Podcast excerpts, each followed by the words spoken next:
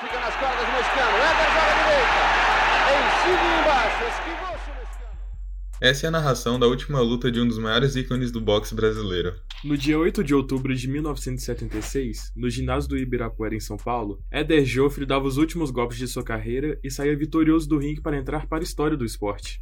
Nessa sexta-feira, dia 8, completa-se 45 anos da última atuação de Éder pelo profissional. Então chega mais e vem relembrar um pouco da carreira e legado desse incrível atleta. Para falar sobre o assunto, entrevistamos José de Alvarenga Jr., diretor do drama documentário sobre a vida de Joffre, 10 segundos para vencer, e Macares do Livramento, ex-pugilista campeão mundial em 1996. Eu sou Leonardo Vieira. Eu sou Guilherme Bento. E eu sou Pedro Fagundes. Nós somos repórteres do Arquibancada e esse é mais um Fora da Caixa. E vale lembrar que, devido à pandemia do coronavírus, os episódios do Fora da Caixa estão sendo gravados em casa e por isso pode haver interferências na qualidade do áudio. Sem mais delongas, vamos começar. Antes de Ayrton Senna e Pelé existia Eder Joffre. O Brasil teve Eder Joffre.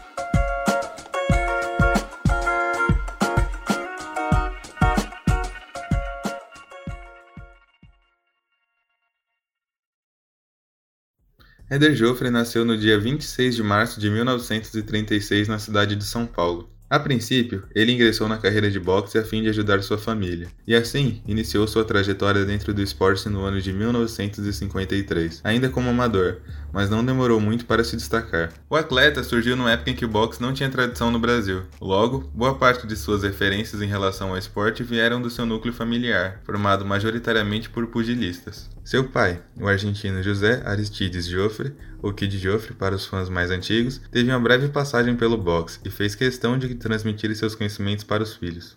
Ele foi um boxeador que herdou muito a tradição do pai e da família da mãe. O pai era um argentino, que tinha sido um boxeador lá atrás e que criou todo um método de trabalhar com Éder, um método de exigência muito grande. Treinos com o pai eram treinos muito rígidos, eram métodos muito próprios de, de excelência, de não falhas. Isso é uma questão. Então, assim, em termos de, de aprendizado, o Éder foi um fenômeno. Ele aprendeu muito rápido, numa época em que a gente não tinha esta tradição. Isso é muito importante. Além dos treinamentos pesados, Éder tinha bastante cuidado com a sua alimentação. Para ter uma ideia, desde essa época o atleta já era vegetariano. Em questão de técnica, ele foi apontado como um dos melhores, se não o melhor do seu tempo depois que eu comecei a, a, assistir às lutas e vendo o Éder, né? Sem dúvida alguma, você se, inspira, você se inspira muito nas suas lutas, na sua maneira de lutar. E ele era um lutador que estava o tempo inteiro atacando seu adversário, afogando, né? A gente diz afogando o tempo inteiro para dentro do rival e sempre usando a sua esquerda embaixo. Aquilo ali é uma, uma coisa que é minando seus adversários e isso, sem dúvida alguma, a gente assistia às lutas deles, depois a gente depois comecei para frente do espelho e tentava ver. Inclusive, o Joffre tem um estilo quase parecido com o do Júlio César Chaves, o mexicano Júlio César Chaves. Então, a diferença que eu acho é que o, o Chaves ele bate mais em cima e o Éder usava muito a, a linha da cintura, né? ele ia minando seus adversários. José Alvarenga Júnior completa que ele tinha uma inteligência na luta que fazia diferença. Uma das coisas que sempre é falado em função do, do talento do Eder Joffre é a capacidade dele de saber levar os golpes. Isso era muito importante. Ele tinha uma agilidade muito grande, ele sabia se movimentar com muita rapidez, mas ele sabia receber os golpes, o que faz uma diferença muito grande. Muitas das vitórias que o Eder teve é porque em algum momento o boxeador adversário achava que ele estava apanhando, achava que ele estava já no fim da luta, que ele ia perder a luta. E aí aí havia uma desconcentração desse adversário. E essa desconcentração, esse segundo de desconcentração, era fundamental o Ed encaixar os golpes dele. Então, é, era um pugilista tido até hoje como um grande estrategista de luta, uma agilidade muito grande, um preparo muito grande. Não à toa, Joffre construiu uma das carreiras mais vitoriosas da história do boxe mundial.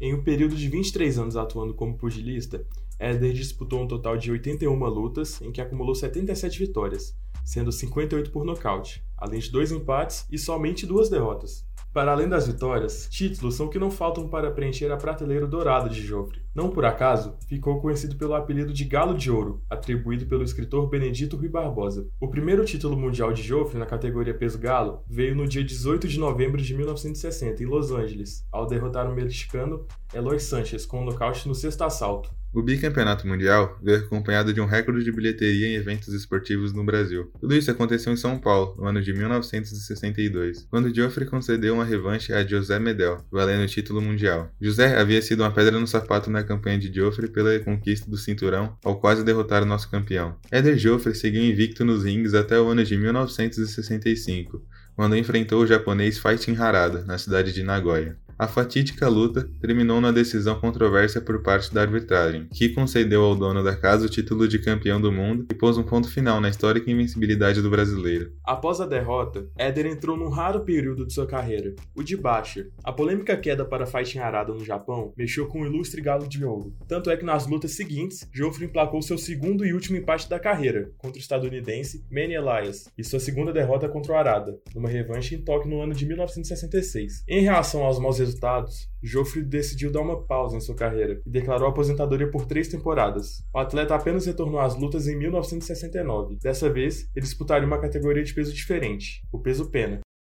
Ele retornar após esse tempo parado mostrou o que é Eder Joffrey. Ficou praticamente quatro anos parado, voltou e reconquistou o título. Então mostrou quanto ele é fantástico, né? Então acho que é só isso, tem muito o que falar. Ele voltou e conquistou o título, ele mostrou que ele é o maior, é um dos maiores boxeadores de todos os tempos.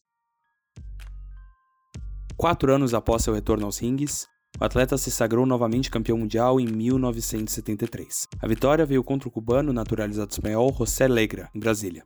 Joffre venceu todas as lutas no peso pena até sua aposentadoria, quando, no dia 8 de outubro de 1976, encheu o ginásio do Ibirapuera pela última vez para trocar os golpes finais de sua carreira e derrotar o mexicano Octávio Gomes.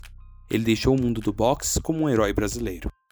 Antes de Ayrton Senna e Pelé existia Eder Joffre. O Brasil teve Eder Joffre e a Maria Esther Bueno, né, os dois grandes ídolos do esporte brasileiro. Então, o Eder Joffre, para mim, é um dos quatro maiores esportistas da história do, do país entre eles Éder Joffre, Maria Esther Bueno, o Ayrton Senna e o Pelé, né? Então o Éder Joffre é sem dúvida alguma para nós do boxe é um, é um mito, né? Neste ano de 2021, Éder Joffre completou 85 anos. Atualmente, o lutador mora com sua filha, Andrea Joffre, e sofre com um quadro de encefalopatia traumática crônica, decorrente das inúmeras pancadas na cabeça que levou durante os anos de luta.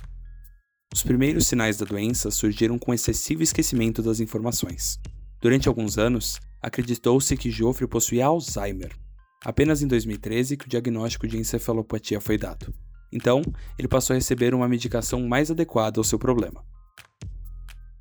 A perda da memória, por outro lado, não atingiu seus sucessores no esporte. Pelo contrário, o legado deixado pelo ex-pugilista se eternizou na mente de quem frequenta os rings. Dessa forma, Joffre passou a servir de referência para gerações que o substituíram, que eu posso dizer para nós boxeadores foi espetacular. O Éder fez com que o Brasil, o boxe brasileiro, fosse reconhecido mundialmente. E para o país, na época que ele foi campeão, o Éder Joffre era o maior atleta, acho que naquela época dele, né? Depois surgiu o Pelé e assim veio também a Maria Esther Bueno. Para o país, ele é importantíssimo. A gente que vai para fora, a gente vê a grandiosidade que é o Éder. O ex-atleta até hoje é lembrado pelas comissões de boxe mundo afora. Exemplo disso foi a sua inclusão no Hall da Fama do Boxe Mundial de 1992, na cidade de Canastota, nos Estados Unidos. Ele também foi eleito pelo Conselho Mundial de Boxe como o maior lutador do peso galo. E para quem achava que ainda era pouco, em 2002, a revista The Ring, a mais influente da modalidade, o apontou como o nono maior boxeador dos últimos 50 anos. Ainda em 2021, Eder ganhará uma nova homenagem, Desta vez, será seu ingresso no Hall da Fama do boxe na Califórnia. Já no papel de ídolo, o ex-pugilista foi referência até para boxeadores como Mike Tyson, que, em entrevista, afirmou que assistia às gravações de Joffrey para estudá-lo. O Ed é uma pessoa que parava a cidade. Quando ele chegava das vitórias dos títulos mundiais, São Paulo parava. Ele desfilava em carro, em carro aberto da mesma maneira que a seleção brasileira tinha sido campeã em 58 e 62, também desfilava. O Éder levava o mesmo público para as ruas. Isso era muito impressionante, era um grande ídolo. As lutas dele eram ouvidas no rádio como se fosse um espetáculo. A gente perdeu um pouco isso. Apesar de todo esse reconhecimento que Joffre recebe no exterior, o legado do nosso ex-pugilista enfrenta dificuldades para se manter vivo em nosso país. Com o tempo, todos os títulos, vitórias e nocautes, que uma vez já mobilizaram milhões de brasileiros, foram se diluindo e a memória foi envelhecendo. Quanto ao Brasil, o Brasil não reconhece nada, não reconhece nada. Eu vejo passando o aniversário do Eder Joffre, eu não vejo falando nada em imprensa, não vejo nada em a imprensa brasileira falar disso. E muitos brasileiros também não, não, não reconhecem isso. Eu posso dizer uma coisa: se eu pegar o Eder Joffre e entrar num colégio que tem a juventude aí de 20 anos, até mesmo a universidade, muitos não sabem quem é Eder Joffre. Muitos não sabem a grandiosidade que ele é e o que ele representa para o nosso país. Hoje, o ícone que é sinônimo de perfeição na nobre arte vê seu legado num processo de esquecimento, cada vez mais restrito a quem é adepto à modalidade.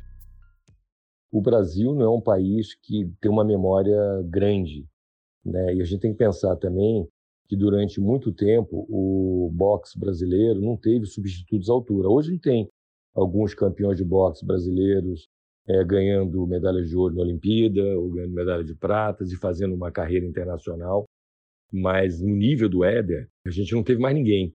Então, acho que o Éder, em relação ao Brasil, ele está na falta de memória do brasileiro, a falta de memória do povo brasileiro, que é um povo muito imediato nas suas ideias, nos seus desejos, e também porque o boxe não conseguiu ter. A gente depois teve o Popó, tem uma opção de coisas, mas não chegou a ter a, o frenesi e a paixão que o Éder provocava nas pessoas, no público em geral. Em contrapartida dessa tendência, em 2018 foi lançado o filme 10 Segundos para Vencer, estrelado por Daniel Oliveira e dirigido por José Alvarenga Jr. O longa retrata a vida do ex-pugilista e busca transmitir a imagem do mito que esteve nativo entre as décadas de 50 e 70. É uma tentativa nobre de resgatar a memória de uma das mais belas e vitoriosas carreiras do esporte.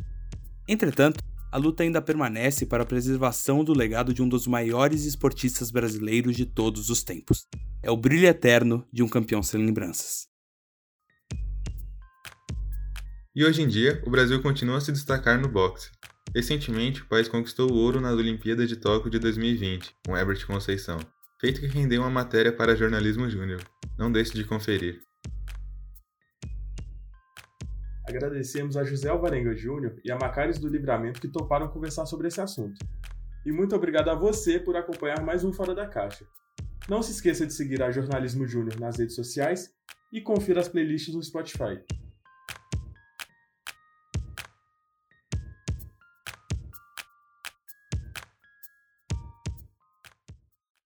Roteiro e narração por Guilherme Bento, Leonardo Vieira e Pedro Fagundes. Edição por Antônio Miskey e Gabriel Gama. Direção por Beatriz Sardinha, Bruno Miliose, Gustavo Zanfer, Lucas Zacari e Nathalie Cavalcante.